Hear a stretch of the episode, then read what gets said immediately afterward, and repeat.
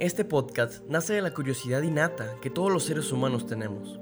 Cuando se trata de la fe en Dios, pueden surgir muchísimas interrogantes que te hacen dudar y debilitan tu fe. ¿Por qué creer en Dios? ¿Es esto razonable?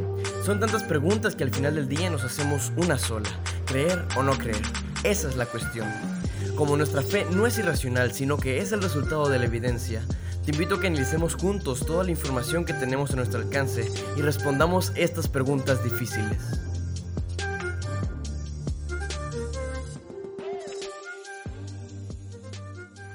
Mero cristianismo es lo que C.S. Lewis llamó a las creencias fundamentales de todos los cristianos que creen en la Biblia en todas las denominaciones. Hay una manera simple de mostrar que esas creencias fundamentales son realmente verdaderas. Solo necesitamos responder estas cuatro preguntas. Número 1. ¿Existe la verdad? Número 2. ¿Existe Dios? Número 3. ¿Son posibles los milagros? Y número 4. ¿Es el Nuevo Testamento históricamente confiable? Si la respuesta es afirmativa a estas cuatro preguntas, tenemos buenas razones para creer que la Biblia es verdadera y el cristianismo es verdadero. Pero si la respuesta a cualquiera de estas preguntas es no, gran parte de la Biblia es falsa. Este es el porqué.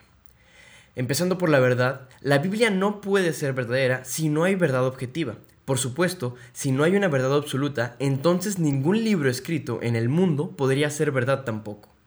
Respecto a Dios, no puede haber una palabra de Dios si no hay Dios. Pero si Dios existe, entonces es posible que la Biblia sea verdadera. Los milagros. En una era de ilustración científica, ¿podemos realmente creer en los milagros? Si no, tampoco podemos creer en la Biblia.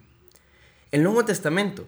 Los escépticos dicen que el Nuevo Testamento fue escrito mucho después de la época de Jesús por personas crédulas y con prejuicios religiosos que contaban historias embellecidas y se contradecían mutuamente al hacerlo.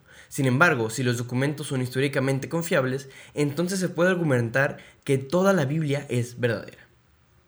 Para poder responder las preguntas difíciles acerca de la existencia de Dios y de la Biblia, primero debemos ponernos de acuerdo y establecer algunas bases de partida.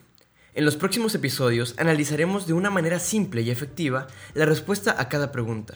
¿Existe la verdad? ¿Existe Dios? ¿Son posibles los milagros? ¿La Biblia es históricamente confiable? Acompáñame en este viaje de conocimiento y razonemos nuestra fe para poder fortalecerla.